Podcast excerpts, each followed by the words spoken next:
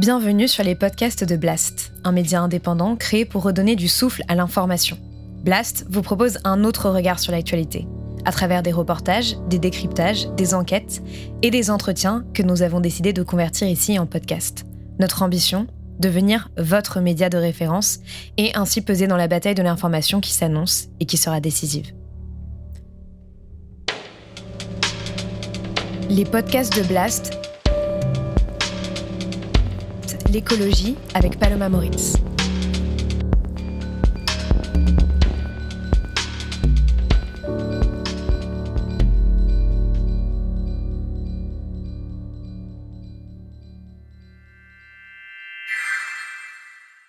Bienvenue à toutes et à tous dans cet entretien de la rubrique écologie de Blast. Aujourd'hui, je suis avec l'entrepreneuse engagée Eva Sadoun. Eva, bonjour. Bonjour Paloma. Je fais une petite précision avant de commencer. On se connaît, j'aime pas faire semblant, donc je te propose qu'on se tutoie pendant cet entretien si ça te convient. Mhm.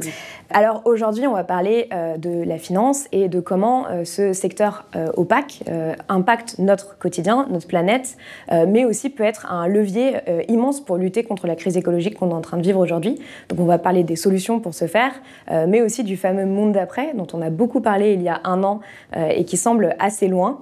Mais avant ça, je vais te, présenter. Donc euh, Eva, tu as 30 ans et tu as déjà quand même un CV assez impressionnant. Donc tu es donc entrepreneuse engagée, comme je l'ai dit, et tu as cofondé Lita.co, qui est une plateforme d'investissement durable à impact positif avec laquelle tu as déjà convaincu des dizaines de milliers de, de particuliers, d'épargnants, d'investisseurs de choisir de mettre leur argent au service d'entreprises plus respectueuses de l'environnement euh, ou euh, qui sont à la recherche, par exemple, de solutions pour réduire les inégalités sociales. Euh, donc l'ITA.co, pour faire court, c'est un peu un outil pour développer des nouveaux modèles d'entreprise.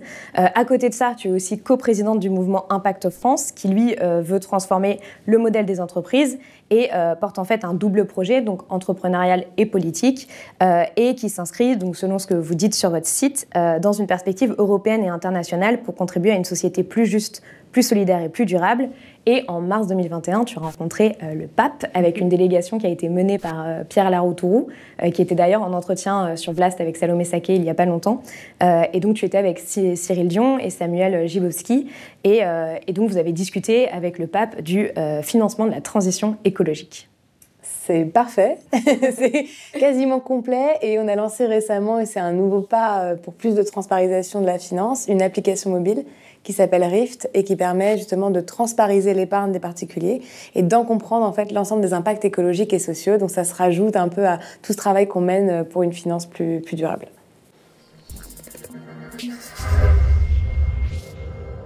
Ma première question, et elle peut paraître un peu éloignée, mais c'est une question que j'aime bien euh, poser en entretien, est-ce que tu t'imaginais euh, faire tout ça enfant? Euh, Est-ce que ton rêve d'enfant, c'était de redresser la finance? Non, certainement pas. quand j'étais plus jeune, effectivement, j'étais un peu tributaire, hein, comme tout le monde, hein, du monde dans lequel on vivait. Et j'essayais de comprendre les leviers très tôt. Donc au début, je cherchais une réponse un peu spirituelle quand j'étais très jeune. Puis ensuite, j'ai cherché une, réponse un peu militante. je me suis engagée euh, assez tôt au collège, lycée, dans des mouvements militants, des, mouvements sociaux. Et puis au final, en fait, en, en grandissant, j'arrivais pas à trouver les, les vraies réponses et les vraies clés en fait de compréhension du monde dans lequel on vivait. Et l'économie, elle s'est un peu présentée à moi comme étant un lieu en fait qui permettait de comprendre réellement euh, le monde dans lequel on vivait. Et ça a été vraiment aussi sanctuarisé par le moment de la crise financière en 2008, qui est l'année de mon bac et où j'ai commencé à réfléchir à ce que j'allais faire après. Euh, à la base, j'avais plus d'eau des envies artistiques et finalement, j'ai réalisé pendant cette crise que si on voulait vraiment changer les choses, il fallait comprendre le cœur du système. Et si une petite crise aux États-Unis en fait crée un cataclysme mmh. économique mondial, c'était peut-être là le cœur du système et c'est pour ça que j'ai voulu euh, m'y intéresser. Donc c'est la crise des subprimes, euh, l'origine de ton engagement euh, pour, euh, pour faire bouger les choses dans le monde de la finance. Ouais, c'est bizarre, mais ça l'est parce que j'ai trouvé en fait l'effet systémique assez intéressant et vu que je me suis toujours intéressée en fait à une forme de métaphysique et j'ai trouvé que la finance finalement avec cet effet systémique, il fallait déjà comprendre comment ça fonctionnait. C'est pour ça que j'ai voulu m'y intéresser, mais au début d'un point de vue plus recherche. C'est pour ça que j'ai fait une prépa normale et que j'ai voulu plutôt faire des études en, économie, macroéconomie, etc., pour comprendre les impacts. Et au final, j'ai réalisé que c'était une toile d'araignée tellement énorme que c'était compliqué en fait de lutter contre le système financier en tant que tel. Et peut-être en revenant à la source, en la source de l'entrepreneuriat, on pouvait réussir à déconnecter l'économie justement de ce monde financier euh, énorme. Du coup, euh, il y a pas mal d'articles qui te présentent comme celle qui veut révolutionner le monde de la finance, rien que ça.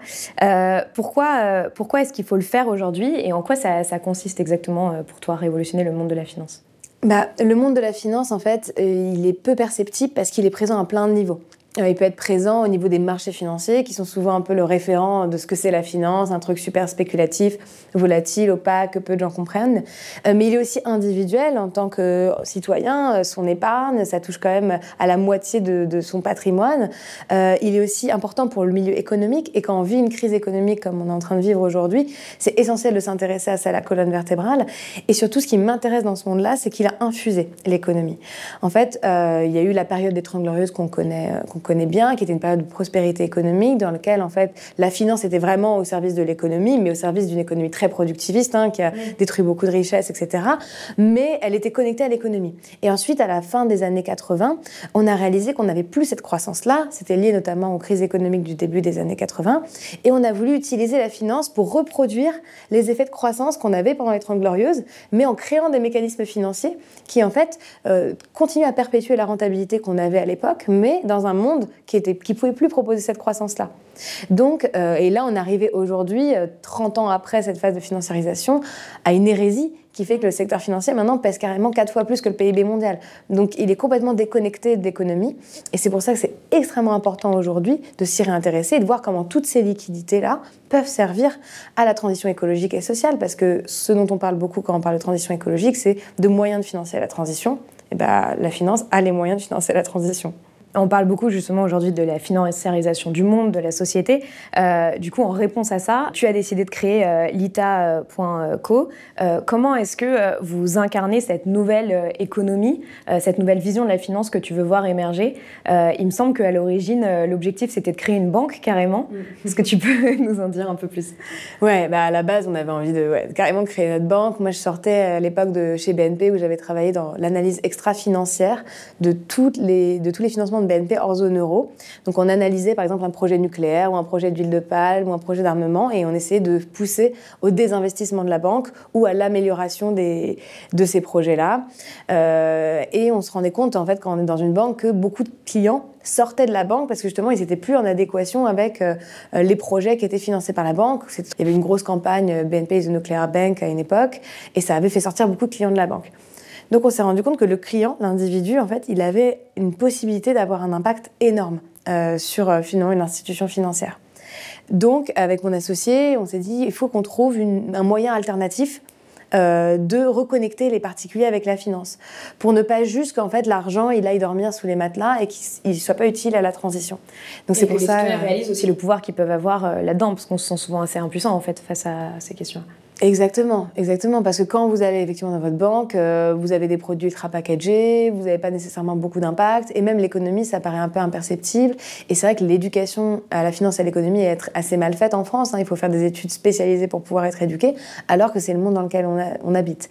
Euh, sans être un peu complotiste, je pense qu'il y a une forme d'opacité voulue euh, pour qu'on mise d'informations sur le fait que c'est un milieu très opaque, très compliqué pour que les gens s'y intéressent la Plupart, la plupart des Français, par exemple, aujourd'hui ne savent pas que les banques françaises sont les premières, euh, les premières investisseuses dans les énergies fossiles en Europe, par bah exemple. Bien sûr. On va y revenir. Bah, tout à fait. On a, on a, très peu de connaissances effectivement sur ce que financent nos banques, et puis on a très peu de connaissances sur la finance en tant que telle. Donc du coup, vu que on comprend rien, eh ben on s'y désintéresse, et du coup, bah, les intermédiaires font un peu ce qu'ils veulent. Et avec une plateforme comme l'ITA, avec, avec mon associé, on s'est posé cette question comment recréer vraiment de la compréhension et être capable de rendre les particuliers vraiment acteurs? Si on crée une banque, on allait recréer les mêmes mécanismes, les mêmes produits, euh, en faisant de la solidarité, certes. Mais au final, on n'allait pas permettre au, grand public de mieux comprendre réellement euh, comment fonctionne la finance. Et finalement, le meilleur moyen de comprendre comment fonctionne la finance, c'est d'investir son argent dans une entreprise. Et qui plus est dans une entreprise qui propose un réel modèle alternatif, qui propose de relocaliser des emplois dans le textile, qui propose de construire des logements sociaux, de produire des énergies renouvelables.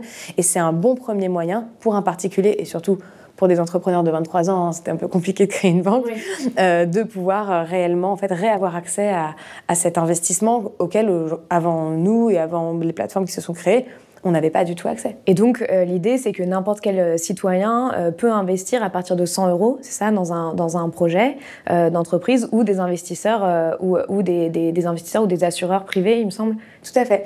Alors, on a des citoyens, on a à peu près 30 000 citoyens qui ont investi en ligne mhm. dans 160 projets. Ça représente à peu près 70 millions d'euros aujourd'hui. Et ils ont effectivement pris des actions donc sont devenus actionnaires, euh, comme Blas qui a fait une campagne de, de part sociale, bah, c'est un peu la même chose. On demande aux particuliers de devenir réellement partie prenante des entreprises du territoire ou en prêtant de l'argent, donc en finançant des obligations. Euh, et on appelle ça des obligations vertes ou des obligations sociales parce que, à la différence d'un prêt classique, euh, le taux il est indexé à la performance sociale ou écologique du projet. Donc ça c'est aussi renouveler le rapport qu'on a à la finance, euh, il doit, le financement, il n'est pas fait que sur des indicateurs financiers, il doit être fait sur des indicateurs de performance aussi sociale ou écologique.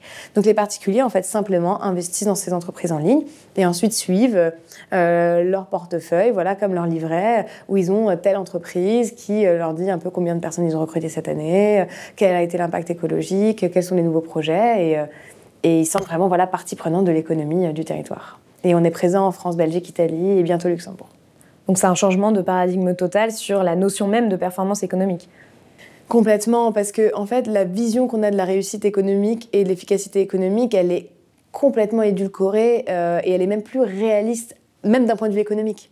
Euh, que ce soit les indicateurs financiers, aujourd'hui, ils ne révèlent pas nécessairement euh, si une entreprise est en bonne santé économique, c'est-à-dire si elle est capable d'employer, euh, si même elle est en croissance, etc. Donc nous, on a envie de se réintéresser aux vrais critères. Donc quand on communique sur le reporting des entreprises, on donne les informations sur le nombre d'emplois créés, l'activité à proprement parler, son développement, son impact écologique positif et, et son impact sociétal aussi dans le territoire dans lequel elle se développe. Alors justement, moi, c'est un sujet qui m'intéresse particulièrement chez Blas, c'est euh, euh, l'écologie. Euh, c'est quelque chose dont on, dont on, parle de plus en plus. Le fait aussi que la transition va créer énormément d'emplois. Et donc tout ça, c'est un peu l'économie du monde de demain. Est-ce que tu peux me donner des exemples de, de projets en particulier qui ont été financés, qui sont pour toi un peu dans, dans cet angle justement écologique, un peu représentatif de ce que devraient être les entreprises de demain? Bah, si on prend un secteur extrapolluant, genre le textile par exemple, euh, on a financé une boîte d'ailleurs qui s'est financée en une journée, qui a levé un million d'euros, euh, qui s'appelle 1083, qui relocalise la production de jeans. Ouais, exactement. Et derrière, c'est des impacts euh, écologiques extra et des impacts sociaux très forts. Et ce qui est très intéressant avec ce projet, c'est qu'il prouve comment, en ayant un cap de transition écologique, ce qui devait être son cap à la base, parce que le secteur du textile, on sait que c'est un des plus polluants et que c'est une raison principale pour laquelle il faut relocaliser, bah, en ayant une vision écologique, finalement, on a une vision sociale. Parce qu'on offre derrière, bah, intrinsèquement, des emplois en local, pérennes, parce qu'on est dans un pays dans lequel on a un droit du travail quand même qui est plus performant que dans d'autres.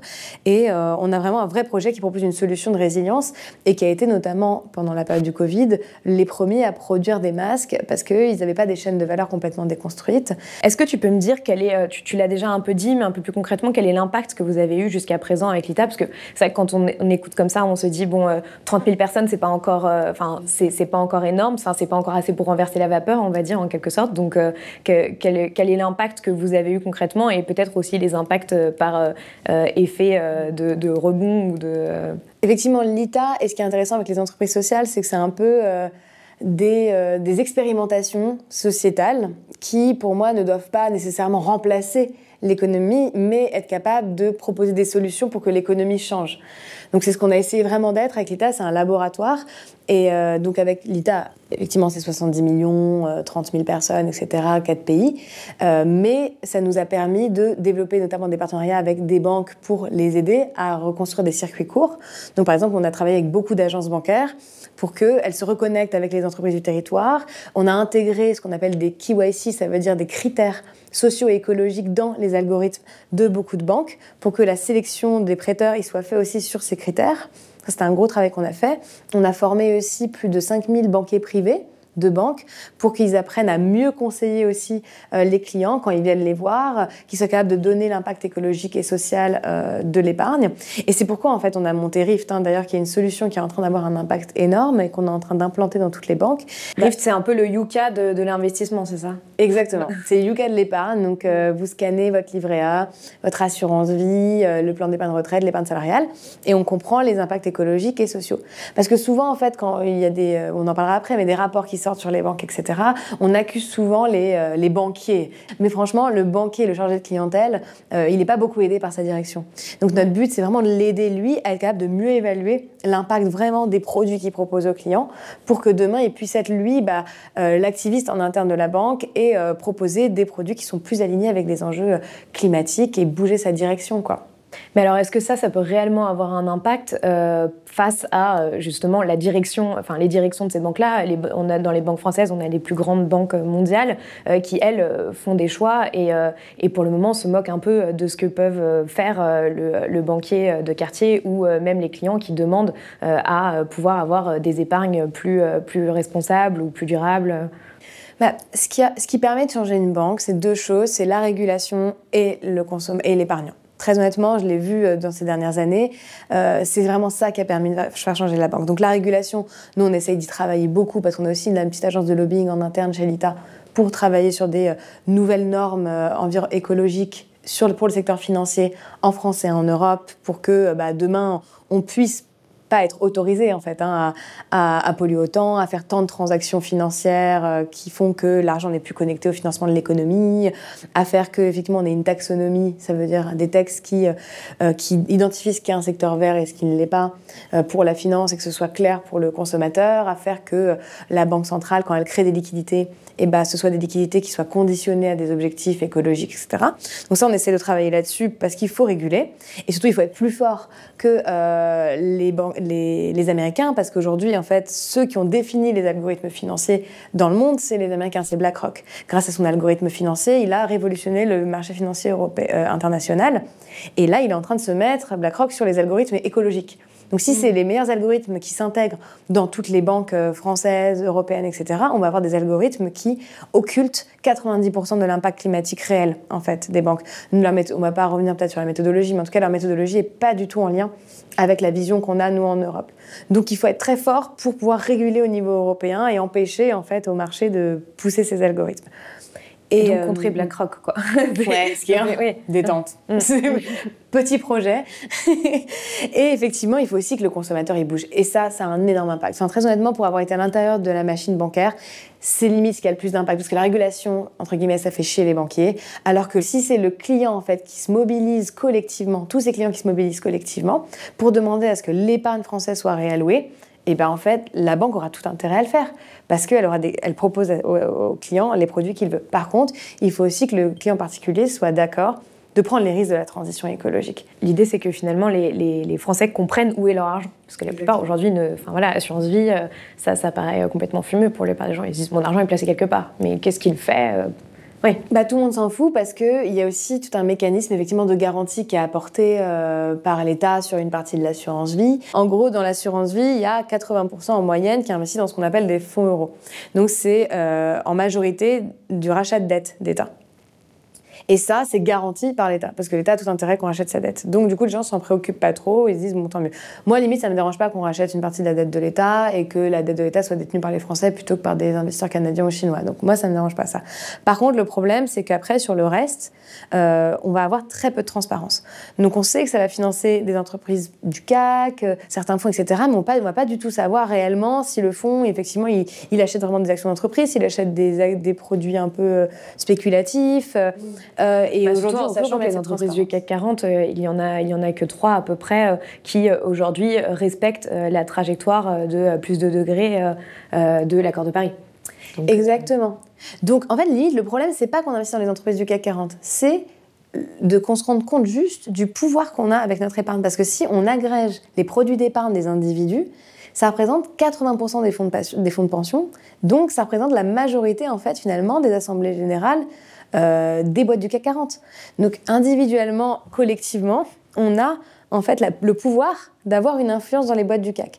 Moi, je suis pas du tout pour, euh, je vais être très clair, pas du tout pour sortir de euh, toutes les boîtes du CAC 40, mais d'utiliser la force de l'épargne pour justement demander en Assemblée générale que ces entreprises s'alignent avec une trajectoire à 1,5 degré. Parce que si on se retire tous, il y aura des investisseurs chinois ou américains pour prendre les parts des Français. Hein. Donc, euh, par contre, en y allant collectivement, on est capable de changer les trajectoires. Et c'est ce qu'on a vu avec Total l'année dernière, où on a eu des investisseurs qui ont déposé une mention pour que Total aligne ses engagements avec un scénario 1,5 degré.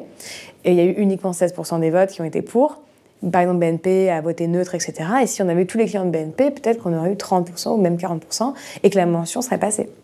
Alors, tu as commencé à, l'évoquer. Finalement, euh, euh, cette idée, ça, ça rejoint euh, cette question principale que beaucoup de personnes se posent aujourd'hui de comment est-ce que on, finance la transformation écologique et, et, sociale. est-ce que, est-ce que tu peux justement me donner quelques, quelques exemples par rapport à ça, parce que tu parlais de l'argent des épargnants. Mm. Carrément.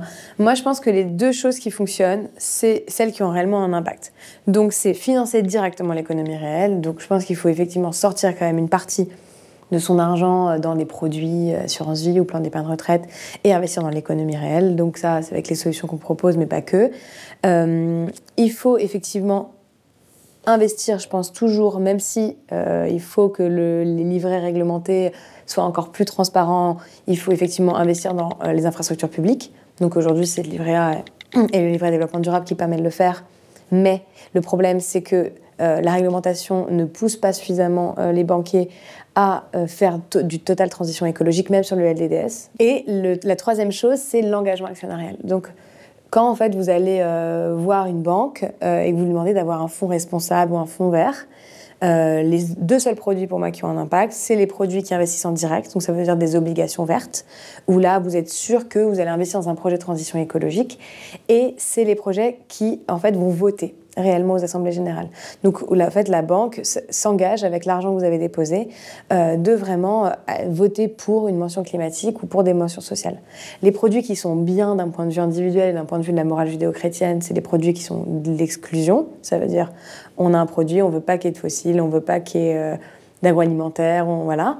C'est bien pour l'individu. Donc, votre, votre conscience, elle est elle est plutôt neutre. Et puis, vous pouvez défendre un modèle dans lequel on sort complètement de, des énergies fossiles, mais par contre, ça n'a pas réellement d'impact sur l'économie. Il y a des études qui ont prouvé qu'en fait, en retirant l'argent, il y en a une qui se substitue. Mais c'est en s'engageant qu'on peut vraiment changer le système. Alors, j'ai lu dans une interview justement que tu disais qu'il fallait 1100 euh, milliards d'euros pour pouvoir financer la transition écologique et sociale, euh, dont 180 euh, milliards pour la France. Et donc, finalement, quand on met ça face aux 5000 milliards d'épargne en France, ça il peut y avoir quelque chose qui se passe. Bah oui, clairement. C'est vraiment sur ça qu'on milite. C'est pour que, en fait, euh, les, les, 1000 milliards dont, je parle, c'est de l'investissement dans les secteurs les plus polluants. Donc justement, c'est dans ceux qui euh, ne peuvent pas vivre aujourd'hui une transition, une transition saine, qui vont devoir perdre des emplois, etc. Donc certains secteurs comme l'aéronautique ou, ou l'automobile, qui en fait nécessairement par leur transition vont perdre des emplois. Donc et le secteur des énergies fossiles, bien sûr. Donc ces 1000 milliards, c'est de l'investissement long terme dont on a besoin et c'est de l'investissement qu'on a en fait de disponible effectivement dans l'épargne européenne. Et euh, effectivement, si on, met, si on met ça au regard de la France, avec les 5000 milliards, on peut faire énormément. Alors, euh, on va parler maintenant du, euh, récent euh, rapport d'Oxfam. On reviendra aux entreprises après. donc, il y a un, rapport qui est sorti d'Oxfam et des Amis de la Terre qui démontre que, bah, notamment, les quatre, quatre grandes banques françaises qui ont investi 100 milliards d'euros pour renflouer les entreprises des énergies fossiles depuis 2020, avec notamment une augmentation entre 2019 et 2020 de 22 Comment est-ce que tu réagis face à ces chiffres-là que tu, que tu connais, j'imagine, et qu'est-ce que, et qu'est-ce que tu aimerais demander aux politiques là-dessus? En fait, le problème, c'est que c'est les fossiles qui proposent le plus de rentabilité pour les actionnaires et que, euh, effectivement, aujourd'hui, euh, les banques vont vers ce type de produit. Donc, et, et la question, c'est pourquoi est-ce que ce sont ces entreprises-là, alors qu'il y a les risques physiques, c'est-à-dire les risques causés par le changement climatique sur l'économie sont énormes dans ces entreprises-là. On sait très bien que leur pérennité, euh, bah, enfin, elle n'est est pas très, elle est pas très longue, quoi. Très honnêtement, c'est ça quand tu vas faire du pétrole, à un moment il n'y en aura plus. Enfin, donc euh, après, ce qu'on veut, c'est qu'effectivement ils arrêtent de, de, l'extraire, mais euh, très honnêtement, les risques physiques. donc même économiquement, c'est un mauvais pari. Non, c'est un mauvais pari à, à long terme, c'est évident. Donc en fait, justement parce que c'est des entreprises qui sont menacées, elles vont faire beaucoup d'opérations, de rachat d'actions, etc., qui pour proposer beaucoup de, de retours sur investissement à leurs actionnaires. Et en plus, c'est des entreprises qui, en fait, vu que le capitalisme est quand même basé sur la rareté, vu qu'on est dans une situation de rareté, bah, euh, l'action coûte cher, etc. Donc, c'est des entreprises qui sont assez, aujourd'hui, performantes à court terme, mais euh, très peu performantes à moyen terme. Et c'est pas normal qu'en fait, aujourd'hui, euh, c'est comme ça qu'on évalue les entreprises. Donc, nous, et ce qu'on demande justement aux politiques au niveau européen, au niveau français, c'est de réfléchir à comment est-ce qu'on peut avoir une compétitivité économique et financière, mais qui n'est pas basée sur des critères euh, financiers, mais sur des critères de long terme. Des critères de long terme, des critères de résilience et des critères écologiques et sociaux. Et sur ça, l'État, il a énormément de marge de manœuvre. Il a le levier fiscal sur lequel il peut travailler, etc., pour inciter les gens et inciter même les institutions financières à arrêter de euh, surabonder dans, ce sens-là. Après, une banque, euh, c'est une structure systémique, donc qui est obligée de financer l'ensemble du marché. Tant que le marché est comme ça, bah, les banques continueront en fait à avoir ce type de, résultats. Donc, ce qu'on peut se poser comme question, c'est, et ça répète un peu ce que j'ai dit avant, mais quand même, c'est le rôle de la banque dans le changement de ces acteurs-là. Et la banque est le seul acteur, parce qu'on est dans une économie financiarisée, capable de vraiment influencer euh, ces euh, grandes entreprises-là. Donc, il faut il faut accuser, il faut montrer l'évidence, mais du coup, vu qu'elles ont une responsabilité énorme, il faut voir comment est-ce qu'on peut aussi agir au sein de la banque pour qu'elle, elle soit un vecteur de transformation de, euh, de ces entreprises-là. Et c'est pourquoi notamment le levier de la création monétaire, il est très intéressant, parce que si la banque a intérêt à faire du financement vert, elle aura intérêt à investir de manière verte dans ces entreprises-là et de les changer. Et donc ça voudrait dire désinvestir de ces entreprises euh, extrêmement polluantes? Ça voudrait dire désinvestir des secteurs polluants dans ces entreprises-là, parce que ces entreprises vont avoir... Euh, enfin, le but, c'est qu'elles transforment leur modèle d'affaires. Oui, mais quand on parle des majeures pétrolières, par exemple. Oui, bah, elles peuvent se renouveler. elles peuvent investir dans l'innovation. Total, euh, bon, la transition, elle va être compliquée pour eux. Ça, c'est évident. Mm. Mais euh, donc, à un moment, il va falloir pénaliser. C'est pour ça que le droit doit aussi pénaliser. Et malheureusement, il va y avoir des emplois et des filières qui vont disparaître. Par contre, il y a quand même un besoin en énergie sur le moyen terme. Et il y a beaucoup de solutions, et là je ne suis pas une spécialiste, mais beaucoup de solutions euh, pour justement passer du pétrole à autre chose. Et il faut aussi investir pour que ces entreprises investissent dans l'innovation et soient capables d'avoir des ressources qui ne sont pas des ressources pétrolières. Et donc que les banques soient moteurs aussi, enfin motrices dans cet investissement. Exactement. Je pense que le financier, malheureusement, si je dis pas ça heureusement, je me réjouis pas de ça, mais le financier, c'est quand même celui avec le client final, mais à un moment donné, le client final, il, enfin, voilà, est obligé d'allumer sa lumière, quoi, euh, capable de vraiment agir pour transformer ces structures. Alors justement, on va redescendre à un niveau euh, un peu euh, en dessous euh, sur cette question de la régulation politique, mais là cette fois au niveau des entreprises. je sais que tu as beaucoup travaillé sur la loi climat et notamment le dépôt d'amendements pour une responsabilité climatique des, entreprises. Pour rappel, donc la Convention citoyenne, elle proposait de conditionner les aides publiques et de mettre en place des bonus pour les entreprises qui réduisent leur impact carbone. Et, et, vous, avec le mouvement Impact France, vous avez aussi proposé la création d'un index social et écologique. pourquoi est-ce que c'est un enjeu euh, primordial aujourd'hui, euh, cette responsabilisation des entreprises? Parce que c'est elles qui sont responsables des émissions et que c'est elles qui sont capables, encore une fois malheureusement, d'influencer le comportement individuel. Donc euh, il faut que ces entreprises soient capables de changer. Sauf que aujourd'hui, la fiscalité et la réglementation, elle, elle, va plutôt dans le sens de la primovis, ce que je dis souvent, quoi, dans, la, dans le sens de plus en fait on émet, plus on délocalise, plus notre compte de résultat et on, on a plus de marge et plus on peut croître. Alors qu'il faudrait que ce soit l'inverse. Il faudrait que ça coûte moins cher, en fait. Une prime à la vertu. Une prime à la vertu, exactement. Donc tout le sens de notre plaidoyer climat, euh, sur la loi climat, c'était de développer une prime à la vertu pour aider les dirigeants. Parce que c'est clairement pas facile quand vous avez toujours fonctionné d'une manière de faire votre transition. Sauf que là, on a aussi aujourd'hui une vision hyper caricaturale euh, des agents économiques qui, soi-disant, s'opposeraient aux motions climatiques. Ils s'opposent aux pénalités Effectivement, parce que c'est compliqué pour aujourd'hui, en plus en période de crise, pour un dirigeant économique, se dire je vais encore avoir des pénalités. Mais le sujet, c'est de savoir comment est-ce qu'on les incite réellement. On l'a fait à une période sur l'innovation, on a été capable de créer une fiscalité, des modes de financement avantageux, etc. au niveau européen, au niveau français, pour déployer des solutions innovantes. Il faut qu'on fasse pareil sur l'écologie.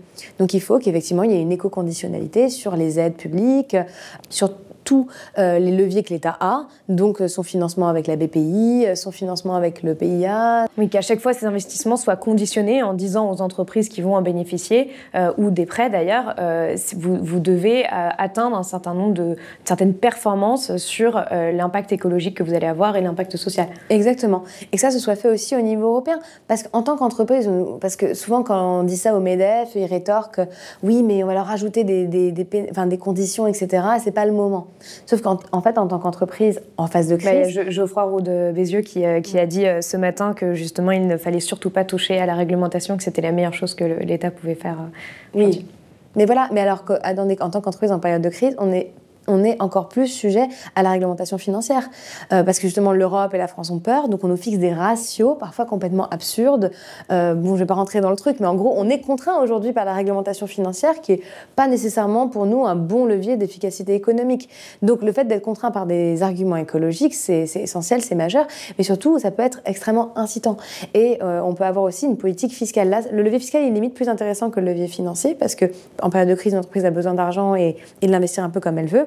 Par contre, sur le levier fiscal, on peut faire beaucoup de choses. Par exemple, si on dit que les impôts de production, ça veut dire quand une entreprise elle produit euh, un t-shirt, par exemple, pour le truc le plus basique, mais n'importe quoi, euh, et ben l'impôt qu'elle paie au moment où elle produit, parce qu'elle paie, la France c'est le pays européen dans lequel on paie le plus d'impôts à la production, on est genre fois 3 par rapport à l'Allemagne, etc.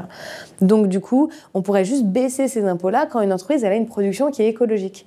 Et ça, ça crée un vrai incitant parce que ça donne envie en fait aux dirigeants d'être plus vertueux d'un point de vue écologique. Et ça, ça peut marcher à plein de niveaux. Ça peut marcher sur les cotisations sociales, ça peut marcher sur l'impôt sur les bénéfices. Enfin, on peut vraiment faire des bonus-malus un peu sur toute la fiscalité. Et ça, ça va inciter le dirigeant à faire sa transition positivement en fait. Il va voir ça comme une opportunité. Alors justement, c'est, la plupart de ces amendements n'ont pas été retenus dans la, dans la loi climat. Euh, est-ce que vous avez eu quand même des petites victoires et quelles sont les, prochaines étapes justement sur ce travail de plaidoyer auprès des pouvoirs publics? Alors la victoire qu'on a, c'est déjà que euh, tous les groupes parlementaires ont déposé nos amendements ce soit, déjà, je trouve que c'est une victoire. Que ce soit l'index social et écologique, que ce soit l'éco-conditionnalité, la fiscalité, etc. Vraiment tous, quoi. De droite-gauche, quoi. Euh, et du coup, on se dit que du coup, il y a, y a une, vraiment une adhésion, euh, au moins, en fait, du monde politique, en fait, à, ces nouveaux critères. Donc ça, c'est pas mal. Les victoires concrètes qu'on ait eues, c'est on a une victoire sur la commande publique. Euh, donc les critères, effectivement, environnementaux ont été intégrés à la commande publique. Par contre, il y a un alinéa, un alinéa, un alinéa en dessous, où en fait, les critères économiques restent quand même les, des prioritaires. Mm. Ils ne sont pas non plus au niveau des critères écologiques. Donc, nécessairement, vu qu'il y a Primovis, on a peur que ça incite pas. Après, du coup, c'est pour ça que le travail, il est national, mais surtout régional et surtout au niveau des métropoles. Et là, on est en train de négocier avec plein de métropoles pour que les critères écologiques soient des critères prioritaires. On a aussi négocié que 5% de tous les marchés publics aillent vers des entreprises solidaires d'utilité sociale. Donc ça, c'est aussi plutôt euh, positif.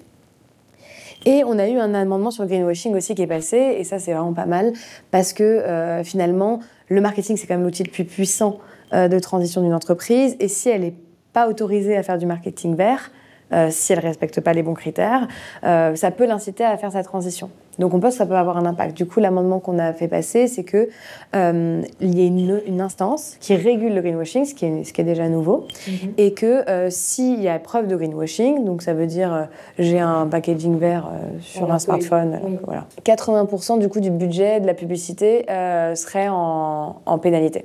Donc pour des grosses campagnes, ça peut être énorme une campagne Réa Lafayette ou une campagne. Ouais. Donc là, du coup, l'idée, c'est de créer plutôt un mécanisme euh, dissuasif. Quoi. Voilà, exactement, tout à fait.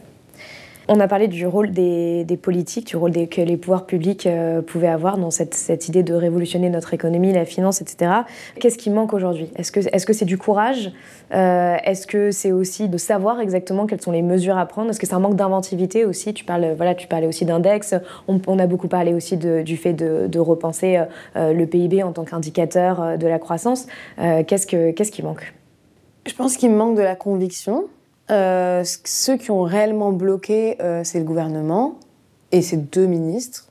Enfin, un président et deux ministres, quoi. C'est. Quel ministre? Euh, bah, Bruno Le Maire, il n'a pas été d'une grande aide. Après, il le problème, c'est qu'il a une vision très puissante à un moment sur la finance verte, mais je pense qu'il n'a pas la conviction Et c'est pour ça que c'est un problème de conviction, mais je pense que c'est le problème que nos, nos, dirigeants ne sont pas des entrepreneurs, mmh.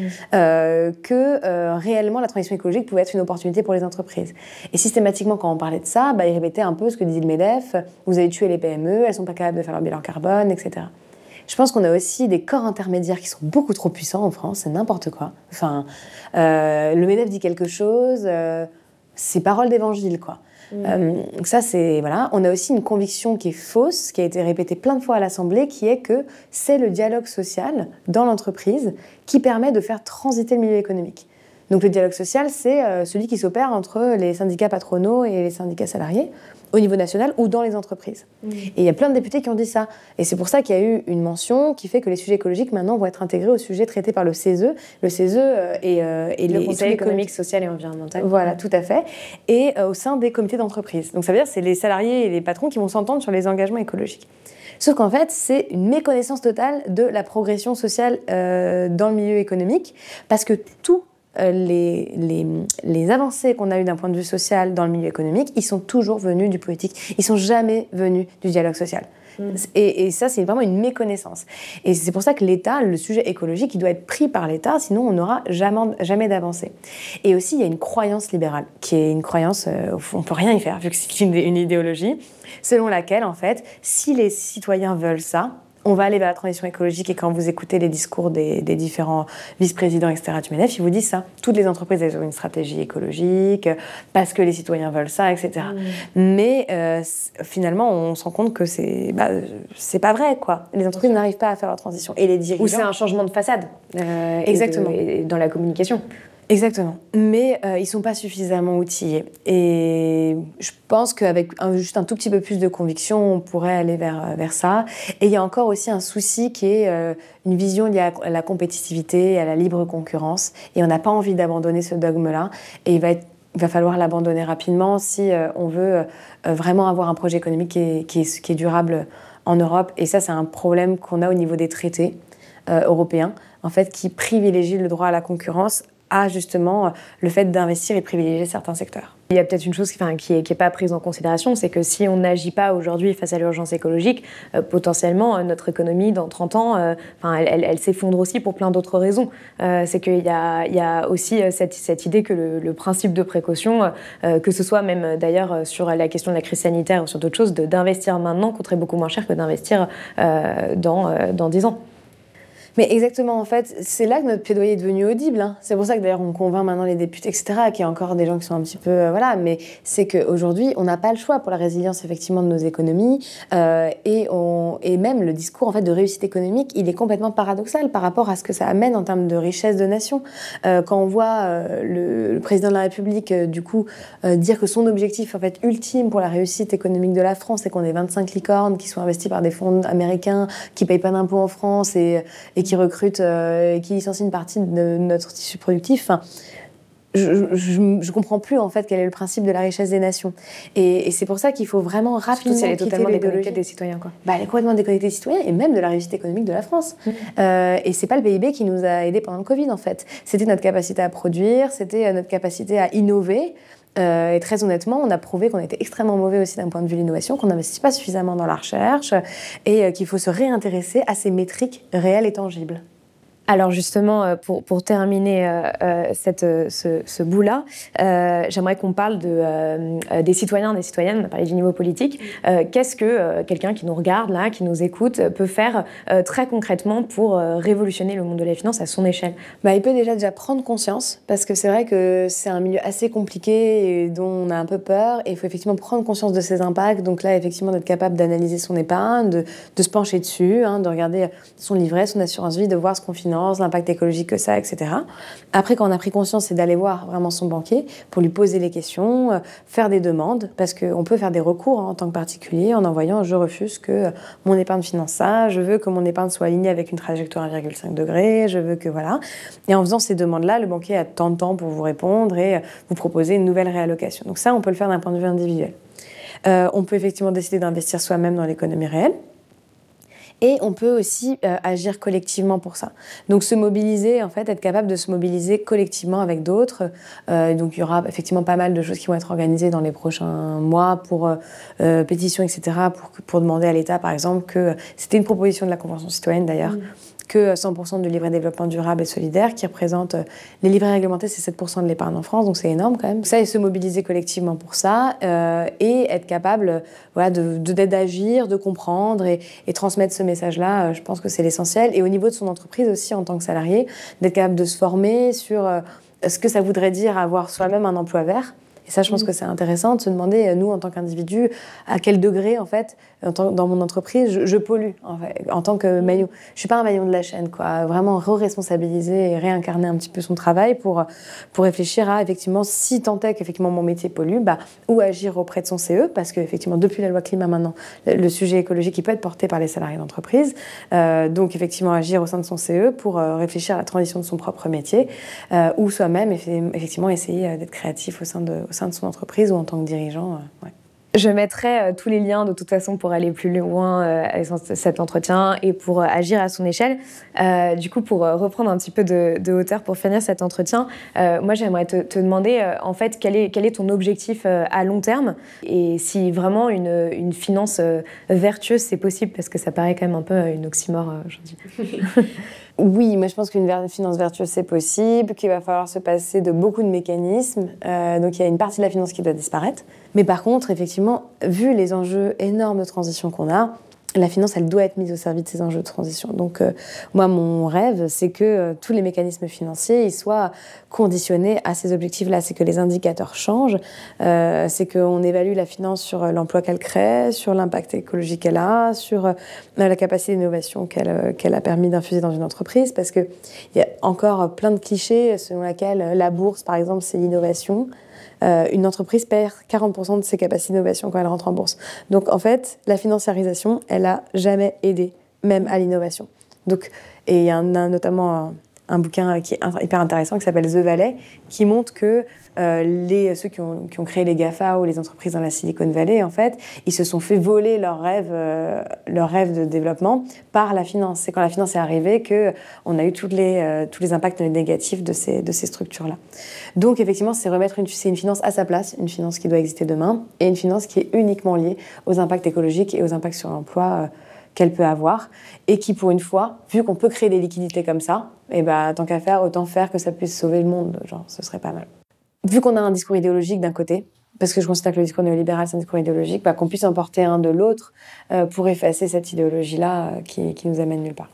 Alors dernière question, euh, justement, donc on a, on a parlé de tout ton engagement, de tout ce que tu fais et, du, et du monde d'après qui, ne, qui, n'arrivait pas.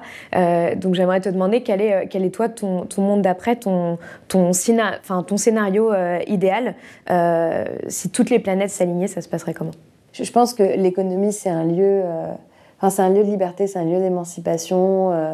quand on nous dit que c'est un truc qui est gravé dans le marbre, un système qu'on peut pas bouger. Moi, je, je comprends pas, c'est pas vrai. On a bougé, on a changé de système radicalement tous les 40 ans euh, depuis 200 ans.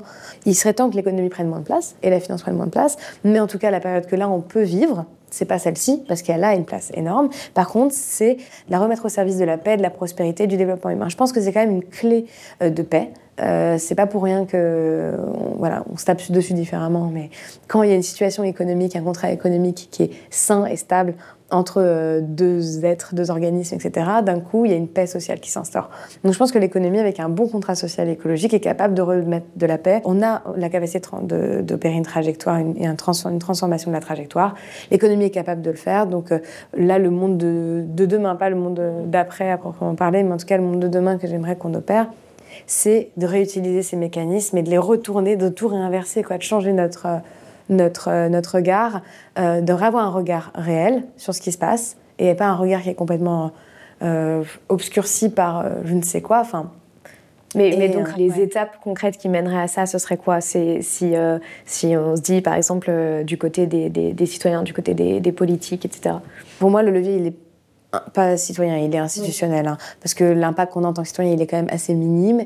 Et malheureusement, on consomme ce qu'on peut consommer et on vit dans le monde dans lequel on vit. Donc, euh, donc il faut qu'au niveau politique, on transforme notre socle. notre socle économique. Euh, il faut que les traités, euh, que ce soit européens, que ce soit les institutions internationales comme le G7 ou que ce soit euh, en France au niveau constitutionnel, en fait, on ne puisse plus, on ne puisse plus en fait vivre dans le mensonge que l'économie et la finance est, neutre, mais qu'on soit obligé de répondre de nos actions quand en tant qu'agent économique. Donc, effectivement, toutes nos politiques publiques économique soit dirigée vers euh, la transition écologique et euh, l'impact social et le bien-être de la population et des indicateurs sains comme des indicateurs liés à la santé euh, ou liés au bien-être de l'environnement.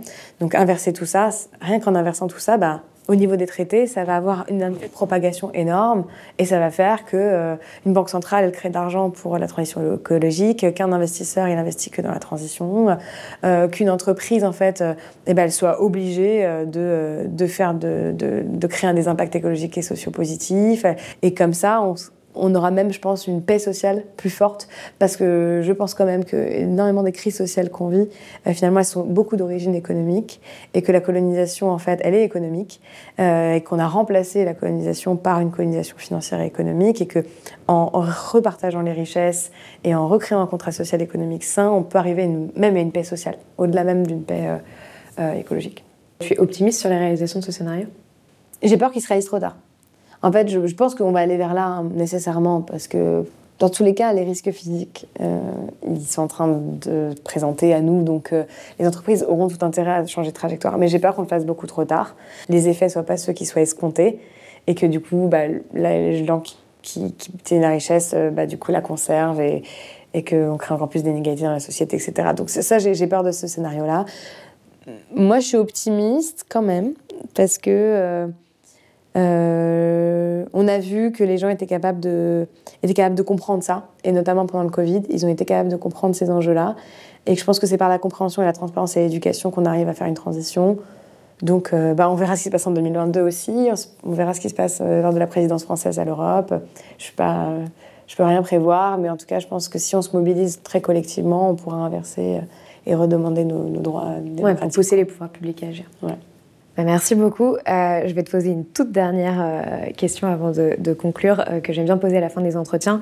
C'est voilà, si tu as une œuvre, donc un podcast, un livre, un film qui t'a particulièrement inspiré, tu te dis voilà, si tout le monde l'avait lu, vu, entendu, le monde irait mieux. qu'est-ce que qu'est-ce que tu aurais à, à conseiller? Alors, je veux, en fait, j'ai pas envie de mal dire les noms. Euh, de, des deux autrices. Mais vu que c'est un sujet dans, lequel on a, duquel on n'a pas parlé et qui est pour moi hyper important, qui est le sujet de la propriété, mhm. euh, moi je conseille vraiment Le genre du capital. C'est un bouquin dans lequel on prend conscience en fait du fait que en fait, si on n'agit pas sur la propriété privée en tant que telle, euh, on ne pourra pas en fait inverser la tendance. Parce qu'aujourd'hui, la propriété du capital économique est hérédité de génération en génération par des générations d'hommes. Même dans les familles riches, en fait, c'est finalement l'homme qui euh, récupère le capital productif. La femme récupère le capital financier ou les vieilles baraques, quoi. Euh, et ça fait qu'on a une un seul public et euh, un, lieu de pouvoir économique qui sont en fait occupés que par les mêmes personnes, mmh. avec les mêmes formations, euh, des mêmes réseaux, etc. Donc qui ont des œillères complètement. Et je pense que c'est en partageant aussi le pouvoir économique qu'on arrive à prendre d'autres décisions. Parce que c'est vrai qu'on a beaucoup parlé des, des solutions euh, institutionnelles, etc. Mais finalement, une transformation du leadership économique peut aussi radicalement changer la donne. Moi, j'y crois beaucoup. je pense que si on change les profils à la tête des lieux de pouvoir économique, on est capable de transformer le leadership économique et peut-être d'arriver demain à une transition aussi radicale que celle dont on a parlé aujourd'hui. Donc, en s'intéressant à, ce livre et au genre du capital et à la manière dont le capital du coup se transmet et en prenant conscience de ça, on peut euh, avoir moins d'idées reçues sur la question de la propriété et être capable d'agir au niveau de cette propriété-là. Donc, euh, en fait, on se rend compte que, et dans ce livre-là, avec tous les calculs qui ont été faits, que la femme, en fait, concrètement, elle est rémunérée pour un tiers de son temps de travail, alors que l'homme, il est rémunéré pour plus de deux tiers de son temps de travail, euh, et qu'elle est héréditaire de moins de 10% du capital économique, et que, et que du coup, il y a un, au-delà du fait d'avoir des places dans certains lieux, il faut qu'on se réapproprie les lieux et il faut qu'on repartage le capital. Enfin, moi, personnellement, si j'étais à la tête de, ces décisions-là, je pouvais prendre une baguette magique. Je, diviserais complètement le capital détenu par les entreprises et le capital immobilier. Je le répartirais dans la population de manière juste. Et je pense que rien qu'avec ça, euh, on, peut, on peut assister à une transition. Ben, merci beaucoup Eva pour cet entretien. Euh, je, ben, on vous retrouve très bientôt sur Blast pour un autre entretien de la rubrique écologie. À très vite. Si vous avez aimé ce podcast, s'il vous a été utile, n'oubliez pas de nous mettre des étoiles ou de le partager autour de vous sur vos réseaux sociaux. Blast est un média indépendant, et si tous nos contenus sont en accès libre, c'est grâce au soutien financier de nos blasters et abonnés. Pour nous soutenir, faites un nom unique ou mensuel et rendez-vous sur blast-info.fr. Blast, c'est aussi une web télé disponible sur YouTube et Peertube et présente sur tous les réseaux sociaux. Alors suivez-nous et pour ne rien rater de nos contenus, abonnez-vous sur notre chaîne YouTube.